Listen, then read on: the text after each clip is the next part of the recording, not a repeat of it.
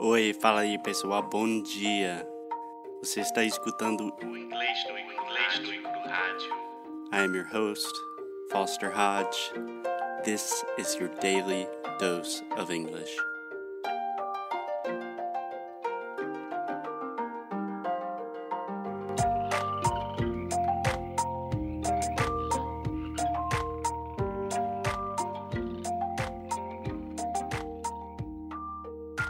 Hey, hey, what's up, y'all? It's Foster from English no Kuru. So today's episode is a little bit different. It's just me, and it's a special episode because tomorrow, September 12th, Wednesday, September 12th, we are releasing Sound School 3.0. This is our new masterclass in pronunciation and conversation, and we are so excited that it is coming out. It is it is definitely the best thing we've ever done. So, in anticipation for Sound School, we have received a lot of questions on Instagram, via email, via Facebook. So, today I just wanted to take a quick opportunity to answer some of those questions. So, here we go. The first question that we got, or we received a lot of versions of this question, is What is Sound School? What is included with Sound School? Então, vamos lá. So, Sound School, what is included with the program? First and foremost, you have more than 50 high quality video classes with me.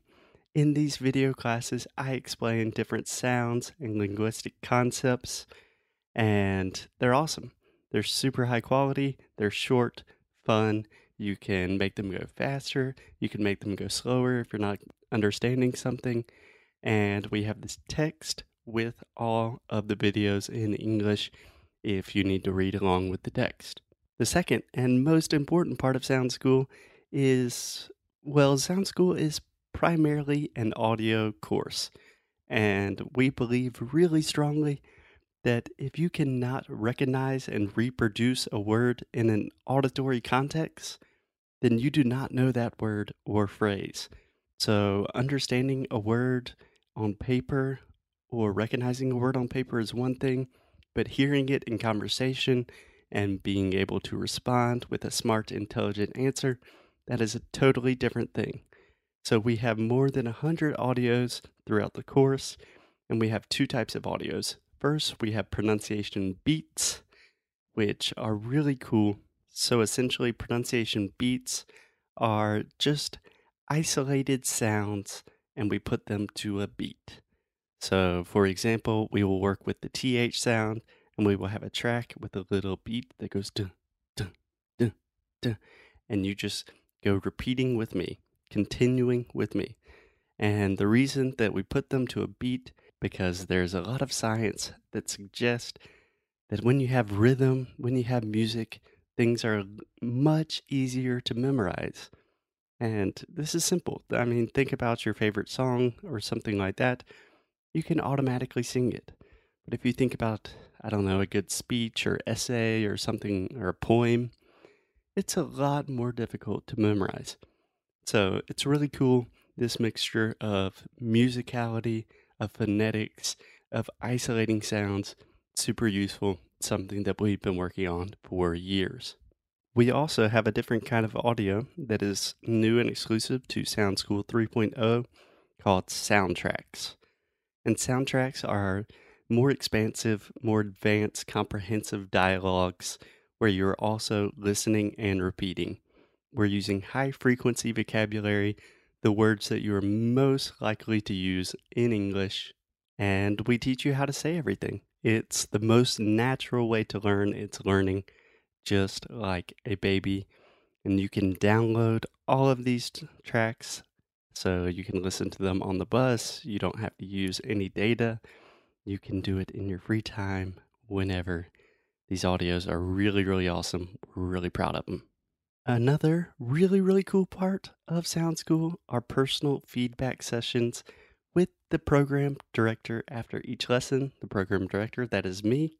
So, this means that after each lesson, each week, you have the opportunity to send me an audio of you speaking and I give you my personal feedback, my recommendations, my comments about what you're doing wrong, how to correct your mistakes, what you're doing right. And if you're doing something right, obviously I can say, okay, you're doing great. Vai lá, pode continuar.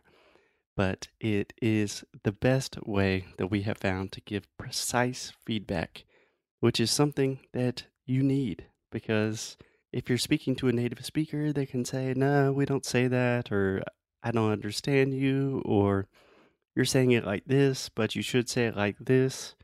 With these personal feedback sessions, we can tell you exactly what you're doing wrong and how to fix it. Saves you so much time.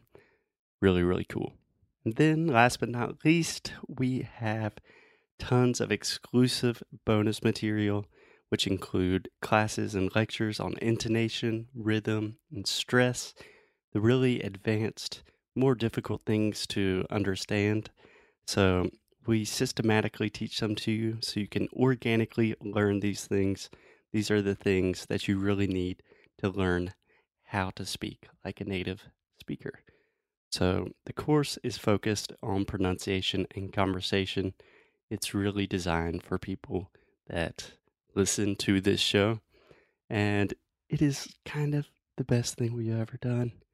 Oh, and I almost forgot, we also have weekly challenges where each week we give you some crazy thing that you have to do. Sometimes you have to record a video, sometimes we make you analyze an audio or tell a joke, or we do a lot of things with music, with poetry, with comedy. These weekly challenges are just really designed to get your get you out of your comfort zone a little bit. And yeah, I think that's it. So anyway, guys, registration for Sound School opens tomorrow, September 12th. If you're interested, just go to inglesnocru.com, inglesnocru.com. And last but not least, today is September 11th. Obviously, a very important day in American history, and just a day that kind of changed the way the world works.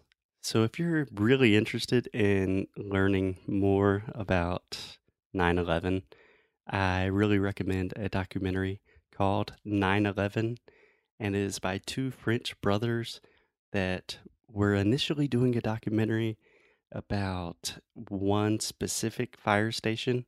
And during the documentary, 9 11 happened. And the two brothers, they get separated and they film the whole thing. And the footage is crazy. It's insane. It's intense. But if you really want to learn about 9 11 and what it was like to be in New York on that day, I really recommend that documentary. It's definitely free somewhere on YouTube. Just search 9 11 French or 9 11 French Brothers or something, and you'll find it. So, on that note, I will check back in with you guys soon, answer some more questions about Sound School. Love you guys. Talk to you soon. Bye bye.